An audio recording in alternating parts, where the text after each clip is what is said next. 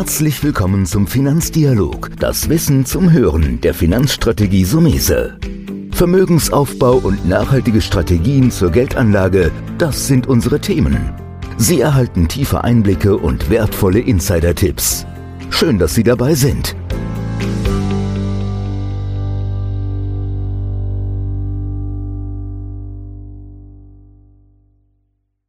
Heute bei mir im Podcast Georg Hodolitsch, Programmleiter des Finanzbuchsverlags. Vielen Dank, Herr Hodolitsch, dass Sie sich die Zeit nehmen. Ganz herzlichen Dank für die Einladung. Ja, wir machen jetzt einen Call Mainz-München. Dort ist der Verlag angesiedelt. Herr Hodolitsch, ich kann mir vorstellen, so als Programmleiter hat man mit vielen Autoren zu tun, auch richtig äh, tolle Erfolgsautoren habt ihr ja in eurem Verlag. Aber wie wird man eigentlich Programmleiter eines, Ver eines Verlages? Ich glaube, da gibt es äh, keine pauschale Karriereplanung. Ähm, ich kann das nur von mir sagen, ich äh, komme ganz ursprünglich aus der Buchbranche, ich bin eigentlich gelernter Buchhändler. Ähm, insofern kam da schon mal das Buch her. Mich haben immer schon Unternehmen interessiert, mich haben immer schon Zahlen interessiert. Ähm, insofern habe ich zusätzlich einen betriebswirtschaftlichen und volkswirtschaftlichen Hintergrund äh, durch mein Studium und das hat sich dann tatsächlich beides perfekt ergänzt in der Stelle eines Programmleiters beim Finanzbuchverlag, wo Bücher eine Rolle spielen und Zahlen. Ansonsten glaube ich, es ist durchaus ein Job, den man auch als Quereinsteiger machen kann es ist nicht schlecht vorher vielleicht schon mal Lektor gewesen zu sein, sich ähm, in dem Metier auszukennen, wo man hin möchte, aber es gibt vielleicht Gott sei Dank keine einzige Möglichkeit, da vielleicht im Fluss zu landen. Mhm. Das ist schon mal sehr spannend. Jetzt gehe ich aber noch mal tiefer rein. Ich glaube, für so einen Programmleiter, und ich meine das ja seit einigen Jahren schon, dass es gar nicht so einfach ist, das jährliche Programm des Finanzbuchsverlages zusammenzustellen. Wie, wie findet man zum Beispiel die Titel? Ich glaube, dass wir es da nicht, nicht einfacher oder nicht schwieriger haben als ein Fondsmanager, der auch jedes Jahr die besten Aktien finden muss. Also wir machen ja, wenn man so will, nichts anderes als Stockpicking bei Büchern. Und ähm, so wie vielleicht ein Fondsmanager irgendeine Art der Strategie hat, wo er sagt, ähm, wie finde ich denn die besten Unternehmen, versuchen wir natürlich in irgendeiner Form uns schon zu überlegen, ähm, wo finden wir denn die besten Bücher. Und das kann alles sein. Also wir wir suchen natürlich aktiv selber zu sagen, was sind denn Themen, wo wir glauben, dass die Leute interessiert.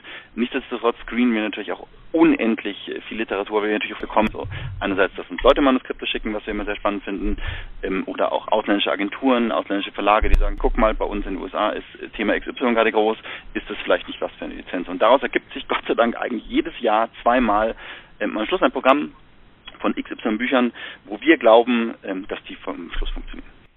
Mhm. Also ich habe ja da ein bisschen Erfahrung. Ich habe ja selbst ein paar Bücher bei euch gemacht. Aber ich habe mir damals diese Frage immer gestellt. Deswegen ist mir eine gute Gelegenheit, im Podcast das mal so nachzufragen. Jetzt wird es ein bisschen direkter. Gibt es so ein persönliches Wirtschaftsbuch von Herrn Hodolitsch, so einen eigenen Favoriten? Ganz schwer zu sagen, weil es den eigentlich sozusagen in jedem Programm gibt, äh, mannigfaltig und dadurch, dass wir quasi nicht nur Bücher machen, die sich vielleicht ausschließlich mit Trading oder ausschließlich mit äh, Mindset oder so beschäftigen, sind es eigentlich aus jedem Programm nahezu jedes Mal zwei oder drei Bücher, die ich irgendwie spannend finde. Ähm, insofern ein einziges das Lieblingsbuch könnte ich tatsächlich nicht haben oder habe ich tatsächlich auch nicht. Gut, also ich muss sagen, mehr als nachvollziehbar. Man will ja auch immer frische neue Gedanken haben, was ja auch bei der Geldanlage bei mir eine Rolle spielt. Also ich persönlich habe so zwei, drei Sachen, die die prägenden Einfluss hinterlassen haben, mhm. die auch von euch sind. Also ich bin durchaus Tony Robbins das Buch Money ist schon ein paar Jahre alt. Mhm. Also das lese ich sogar immer wieder. Aber ich muss sagen, boah, 600 Seiten ist schon ein Schinken. Aber für alle da draußen, der wirklich sich tief ins Thema rein will, obwohl das Buch älter ist, ist super.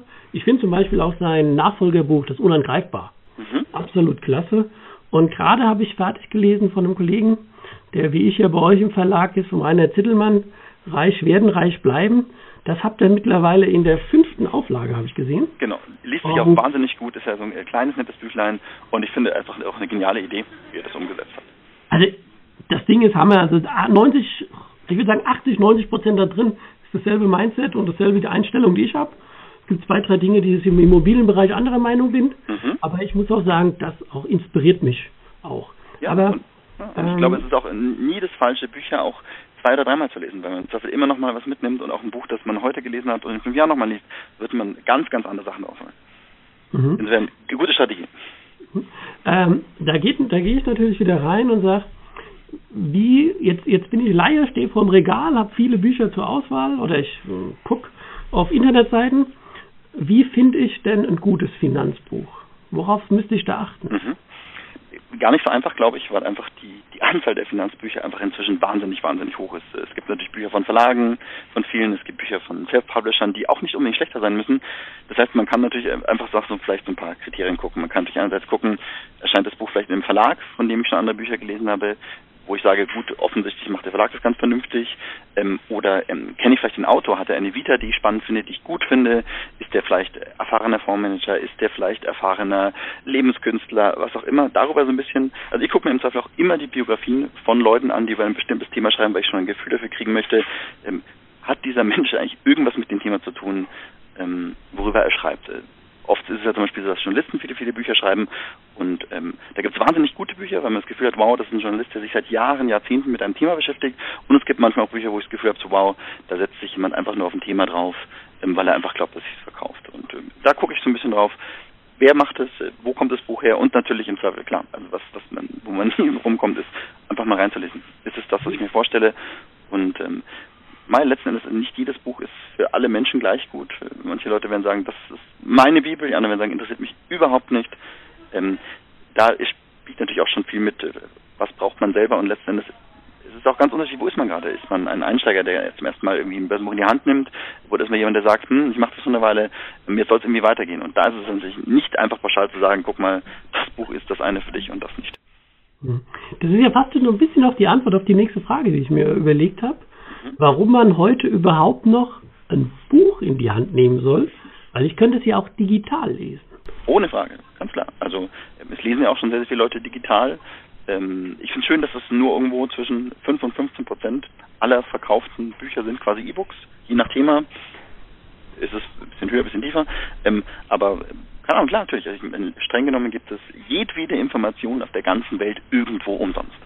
Ähm, das ist aber gleichzeitig vielleicht auch das Problem, dass die Informationen so zahlreich sind, dass es so viel gibt, dass man eigentlich überhaupt nahezu gar nicht die Chance hat, überhaupt dahin zu kommen, wo die Informationen sind, weil man einfach die Zeit nicht hat. Und ähm, da glaube ich, dass Verlage auch weiterhin eine Rolle spielen, weil sie natürlich eine, eine Vorselektion machen. Ich habe es vorher schon mal erwähnt, also wir kommen ja gar nicht drum rum, x hunderte Bücher zu lesen. Und ähm, wir kriegen ja also hunderte, tausende Manuskripte. Am Schluss steht aus, keine Ahnung, 1000, 1500, 2000 eingesandten Manuskripten, gelesenen Büchern irgendwann ein Programm von 30 oder 50 Büchern. Also auch eine Auswahl, die wir treffen. Das ist natürlich eine völlig subjektive Auswahl von den Sachen, von denen wir glauben, dass sie gut sind, dass sie funktionieren, dass sie sich am Schluss verkaufen, weil davon leben wir.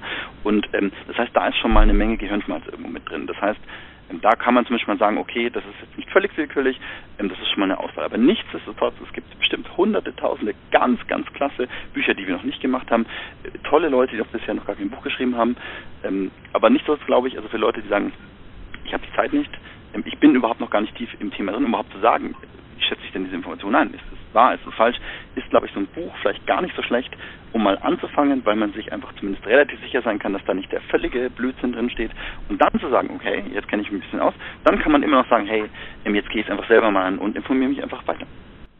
Ähm, ich habe das auch selbst bei mir gemerkt. Ich habe so eine Transformation. Ich habe ja das erste Buch bei euch 2006 veröffentlicht.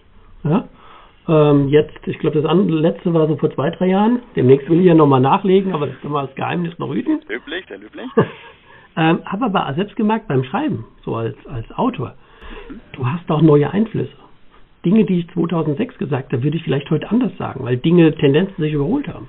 Ich mache heute das Thema ähm, ETF, passive Fonds.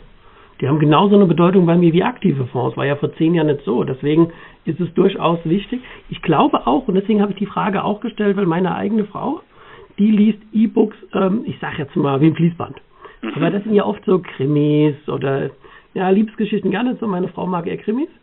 Ich bin aber der festen Überzeugung, bei einem Verlag, der sehr speziell ist wie Ihr Finanzbuchverlag, da geht es ja um Wissen. Und deswegen glaube ich, und das ist mein Appell auch an alle Hörer da draußen, kauft euch diese Bücher haptisch nehmt die in der Hand. Weil ich mache das auch, auch das Zittelmann-Buch. Wenn ich was cool finde, mache ich ein Eselsohr rein oder ähm, bei den Büchern, wo man wirklich was lernen kann, dann nimmst du einen Textmarker, unterschreibst oder Papa rein. Deswegen bin ich auch ein großer Verfechter. Ähm, ich sage jetzt mal gerade bei Sachbüchern und das seid ihr mit dem Finanzbuchverlag in einem, in einem ganz besonderen Bereich, die sollte man auch immer wirklich haptisch kaufen.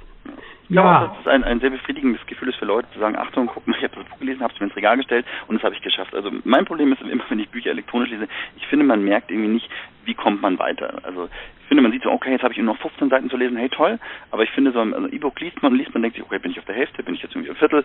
Ich finde, also für mich ist es irgendwie auch so ein Gefühl zu sagen, okay, Buch zu, habe ich gelesen, stelle ich ins Regal, oh wow, toll, habe ich und kann es einfach auch nochmal mitnehmen. Also und letzten Endes, ich glaube, wir alle sitzen jeden Tag noch mal mehr am Computer und glotzen aufs Smartphone und glaube ich dann am Abend sagen, Handy weg, Fernseher aus und einfach mal ein Buch lesen. Also ich glaube, das schadet überhaupt nicht. Also da würde ich jetzt sagen, oder? Perfekt der Abgesang für den Podcast kann man nicht machen. Ich glaube, da kann ich jetzt gar nichts mehr anschließen, außer zu sagen, vielen, vielen Dank. Ich weiß, dass äh, immer eine stressige Zeit ist. Ich habe eben Angst gekriegt, wie es gehießen hat. Tausende von Büchern müsst ihr lesen, um vielleicht am Ende eine Selektion zu machen. Da habe ich ja fast ein schlechtes Gewissen, dass ich gerade die Zeit stehle. Ähm, Freue mich immer. Danke. Aber wir, wir sehen uns ja auch öfters. Vielen, vielen Dank, ja, mhm.